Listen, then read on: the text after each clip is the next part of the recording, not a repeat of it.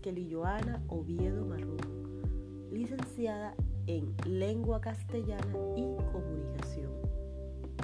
Futura magíster en Educación de la Universidad Nacional Abierta y a Distancia UNAD.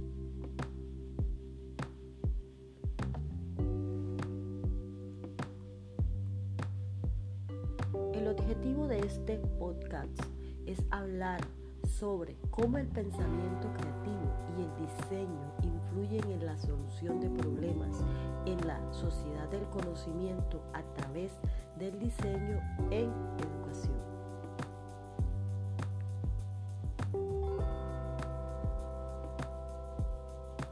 El pensamiento creativo es una de las habilidades más importantes del siglo XXI. Vivimos en una sociedad llena de desafíos que necesita de personas que desarrollen propuestas creativas e innovadoras. Por este motivo, los docentes juegan un papel muy importante en el momento de formar a sus estudiantes, utilizando las estrategias y los recursos más apropiados que los motive a realizar cada una de las actividades programadas, fomentando la creatividad en el aula y a la vez construir conocimiento, desarrollar las habilidades y las destrezas.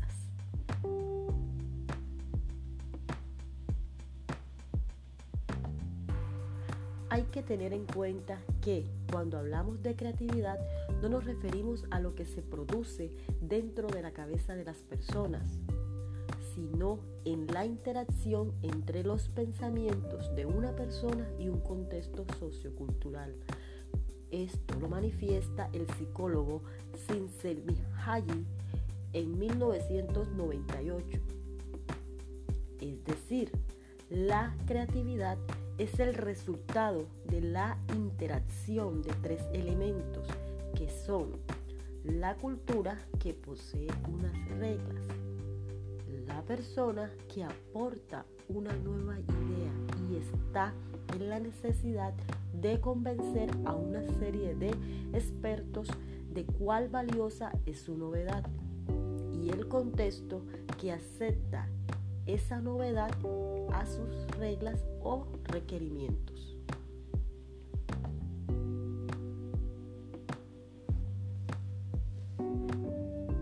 Teniendo en cuenta lo anterior, fluye el siguiente interrogante. ¿Cómo es la persona creativa? Hay 10 rasgos que definen a las personas creativas. Según Mihaly Csikszentmihalyi en 1998. Primero, las personas creativas suelen tener mucha energía física, aunque a menudo son tranquilas y pausadas. Trabajan muchas horas, muy concentradas y muestran gran entusiasmo. Segundo, las personas creativas suelen ser inteligentes e ingenuas a la vez. Sin Mihaly considera que no hay que tener muy en cuenta las condiciones del coeficiente intelectual. Los estudios sobre las habilidades mentales superiores que inició el psicólogo Lewis Terman en 1921 en la Universidad de Stanford muestran que a los niños con un coeficiente intelectual alto les suele ir bien en la vida, pero cuando se supera un cierto nivel, cuando es muy elevado, no hay garantías de nada. Tercero, las personas creativas saben combinar la diversión y la disciplina la responsabilidad y la irresponsabilidad. Adoptan una actitud de juego asociada simple a la persistencia, el aguante y la perseverancia. Hay que trabajar duro para llegar a una idea novedosa y superar los obstáculos que se encuentran en el camino. Esto lo manifiesta el psicólogo.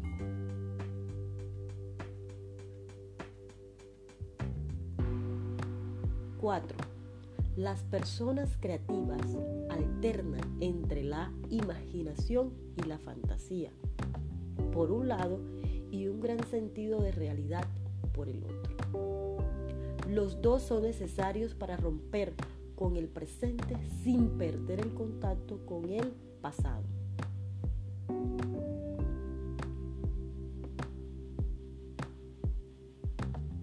5. Las personas creativas tienen tendencias introvertidas y extrovertidas a la vez. En entrevistas que hicieron para este estudio, descubrieron que el mito del genio solitario es muy acertado. A menudo es necesario estar solo para trabajar en problemas matemáticos, componer, escribir o hacer experimentos de laboratorio.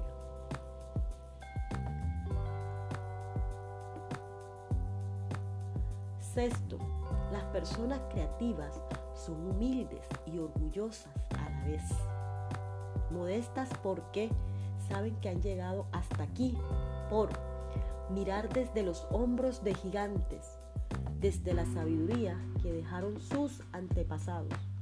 No sacan pecho porque son conscientes del papel que juega la suerte por saber conseguido su posición y haber interesado más de lo que pueden lograr en el futuro que regodearse en el pasado. Séptimo, las personas creativas no suelen ajustarse a los estereotipos de género. El profesor de la Universidad de Claremont explica que por los test de masculinidad y feminidad ha descubierto que las chicas más creativas y con más talento suelen ser más duras y dominantes que las demás. Y que los chicos creativos son más sensibles y menos agresivos que el resto.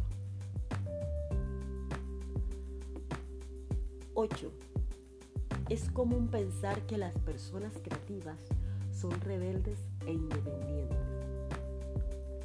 Pero según el psicólogo, es importante aportar alguna novedad si antes no se ha interiorizado la cultura de una sociedad y el conocimiento de una disciplina.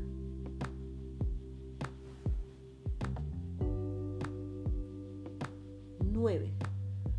Muchas personas creativas se muestran muy apasionadas con su trabajo, aunque al mismo tiempo pueden mirarlo como un modo objetivo, sin pasión. Perdemos pronto el interés en una tarea difícil, pero sin verla con objetividad. Puede que no exijamos calidad y cabe careciendo de creatividad. Por eso el proceso creativo tiende a desarrollarse en lo que algunos participantes en el estudio han llamado una alternancia entre el yin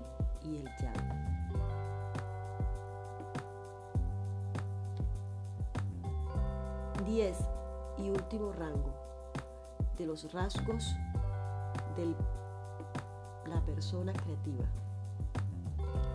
La apertura y la sensibilidad de las personas creativas a menudo las expone el sufrimiento, pero a la vez un gran gozo, una gran percepción y emocionalidad puede provocar más ansiedad en estos individuos, pues, como decía Rabinot los inventores tienen un bajo umbral del dolor. Las cosas les importan. Una máquina mal diseñada afecta a un ingeniero, tanto como a un escritor le molesta leer prosa mediocre. Estar en la cúspide de una disciplina también te hace vulnerable. Cuando un artista ha inventado por años en una escultura o, un científico en desarrollar una teoría. Es devastador que después nadie les haga caso.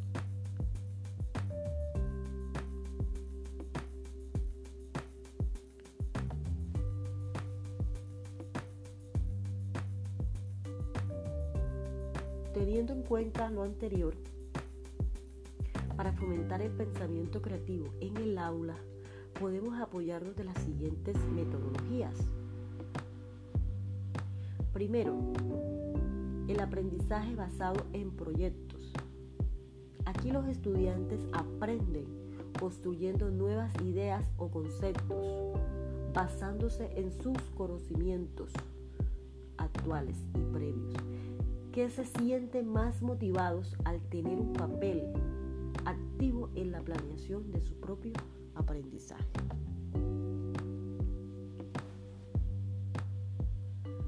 Segundo, el aprendizaje colaborativo.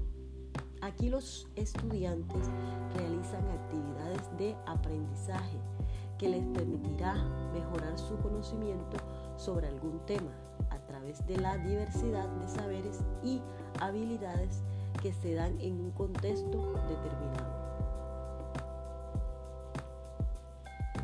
Tercero, el portafolio.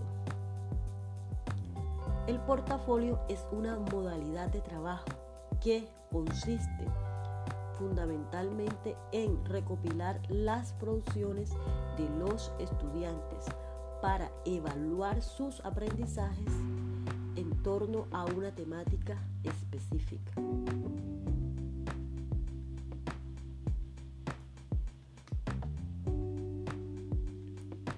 La tecnología es una herramienta que se ha hecho indispensable actualmente en la educación. Esto se debe a la situación que estamos pasando con el COVID-19 donde muchos docentes se ven en la necesidad de buscar mecanismos o estrategias que puedan integrar el proceso de formación que se ha venido desarrollando desde la presencialidad a la virtualidad. Por tal motivo, estamos enfrentados a una serie de inconvenientes en la estructuración del currículo a causa del desconocimiento de las estrategias que se pueden aplicar en los entornos de aprendizaje Eva.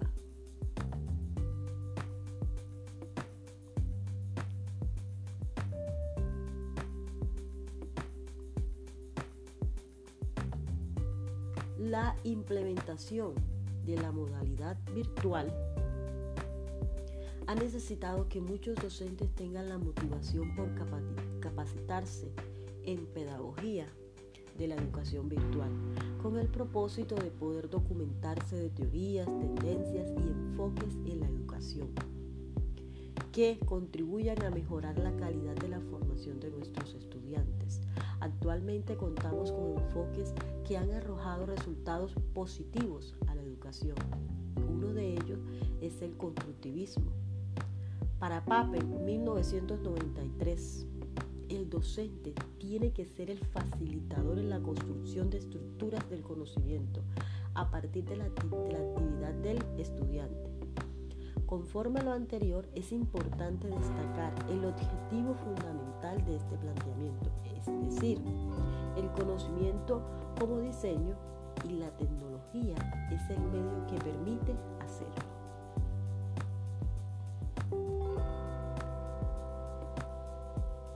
Hay que mencionar, para que se dé un aprendizaje constructivista y significativo, hay que poner en práctica las siguientes estrategias de acompañamiento en el proceso de formación de los estudiantes. Y algunas de ellas son el aprendizaje sincrónico, el aprendizaje se da a través de vía web conferencia a través de aplicaciones como Zoom, Skype, Google Meet, Microsoft Teams, entre otras.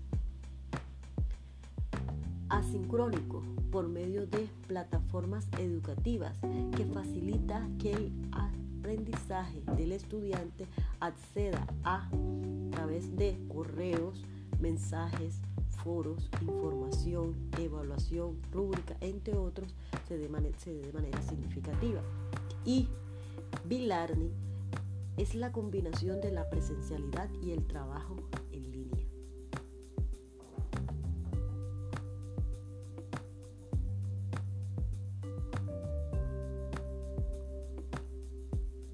Por otro lado, los recursos digitales como los libros digitales, videos en YouTube, documentos en PDF, información de página web y redes sociales como Facebook, Twitter e Instagram son herramientas creadas con una intencionalidad educativa, por lo tanto nos sirven de apoyo en la formación de los estudiantes.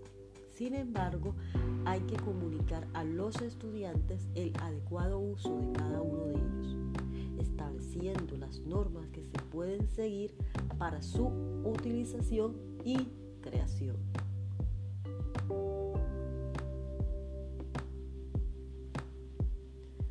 Se puede decir que una de las aportaciones más interesantes en esta línea es la desarrollada por el Grupo de Condición y Tecnología Vanderbilt 1991, quien considera fundamental la creación de entornos generadores de aprendizaje que permitan enseñar al alumno a pensar, razonar, solucionar problemas y desarrollar habilidades de aprendizaje a través de la realización de tareas complejas para facilitar la transferencia a nuevas situaciones problemas.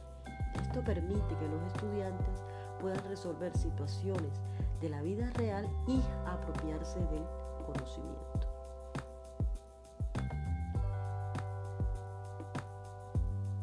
Teniendo en cuenta lo anterior, podemos decir que el diseño en los entornos virtuales de aprendizaje es un espacio en la red donde los estudiantes trabajan colaborativamente construyendo un aprendizaje a través del intercambio de saberes que permiten el desarrollo de competencias a través de instrumentos y recursos informativos que permiten la búsqueda de los objetos de aprendizaje y actividades para la solución de problemas. Wilson 1995, página 27.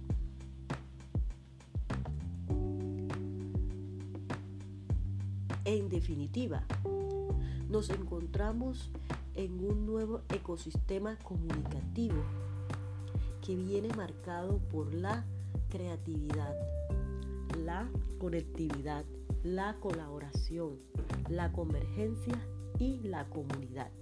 Caracas 2009, donde la educación virtual es una modalidad que fomenta y fortalece la investigación, el hábito a la lectura y a la autonomía, eleva la creatividad y la imaginación de los estudiantes, entre otros aspectos que conllevan a tener experiencias significativas en el ámbito educativo. Muchas gracias por interesarse en escuchar este tema hoy en día es de suma importancia en el quehacer pedagógico. Gracias a muchos aportes que hay en la red podemos documentarnos de cómo podemos llevar a nuestras clases estrategias y metodologías asertivas que contribuyan a mejorar cada día el aprendizaje de nuestros estudiantes, puesto que ellos son el centro del proceso en cada enseñanza. Hay que destacar que los estudiantes aprenden a través de la interacción de todos los recursos y mecanismos que nosotros les ponemos a su disposición. Por eso es interesante llevar a cabo cada una de estas metodologías de una manera.